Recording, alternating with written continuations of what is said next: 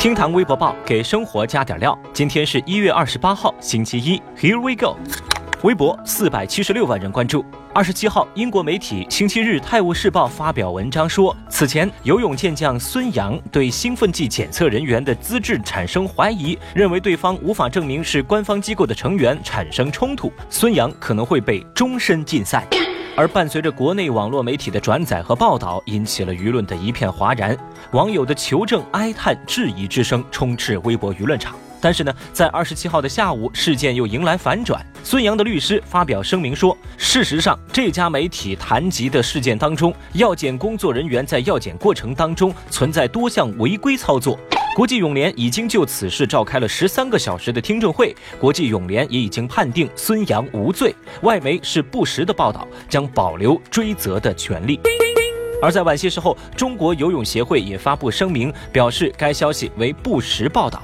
全网用户也纷纷支持孙杨维权，也感谢中国泳协和国际泳联发声，清者自清。就像微博网友们评论所说的，某些外媒啊，是不是该道歉了呢？我卡又能下来。微博一百七十九万人关注。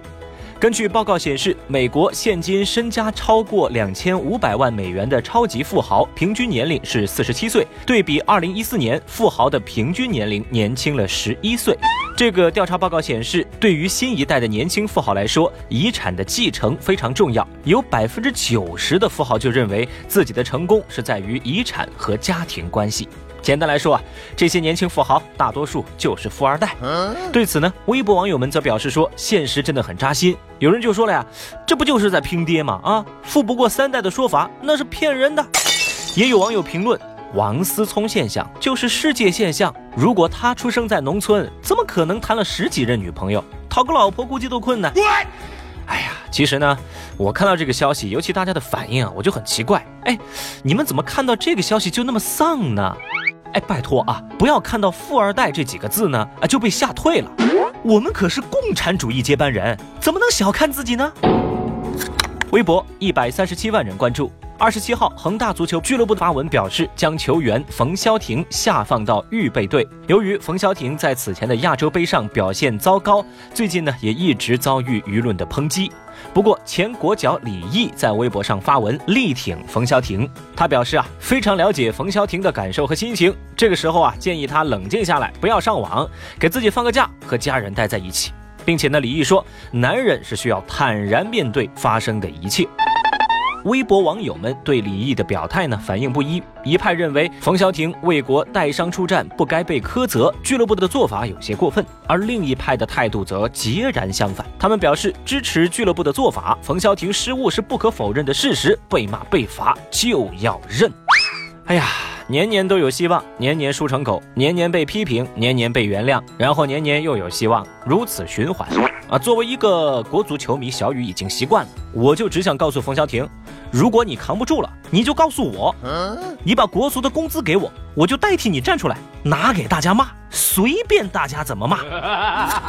微博一百二十二万人关注。最近有媒体报道了强力球巨奖得主惠特克的生活现状。来自美国西弗吉尼亚州的建筑承包商杰克惠特克。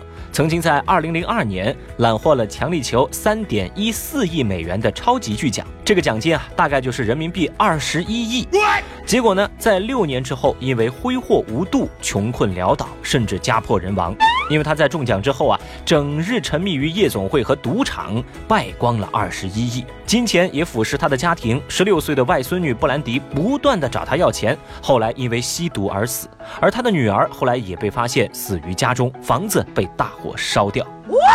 哎呀，这个消息呢，让很多人非常感慨，因为如果按这个速度算下来，这个惠特克啊，他每天大概要花掉九十六万元人民币。贫穷呢是限制了很多微博网友的想象力，大家也很好奇他到底是怎么把这钱给花光的。除了哀其不幸啊，网友们更多的是怒其不争。二十一个亿啊，那到底该怎么花呢？网友们也发表了自己的看法。有人说啊，疯狂买房，坐等收租；也有说拿来买理财产品；还有说啊，就放银行吃利息。总之呢，大家为此操碎了心。既然如此啊，咱也来开个脑洞。各位，如果你的手上有二十一个亿，你会怎么花呢？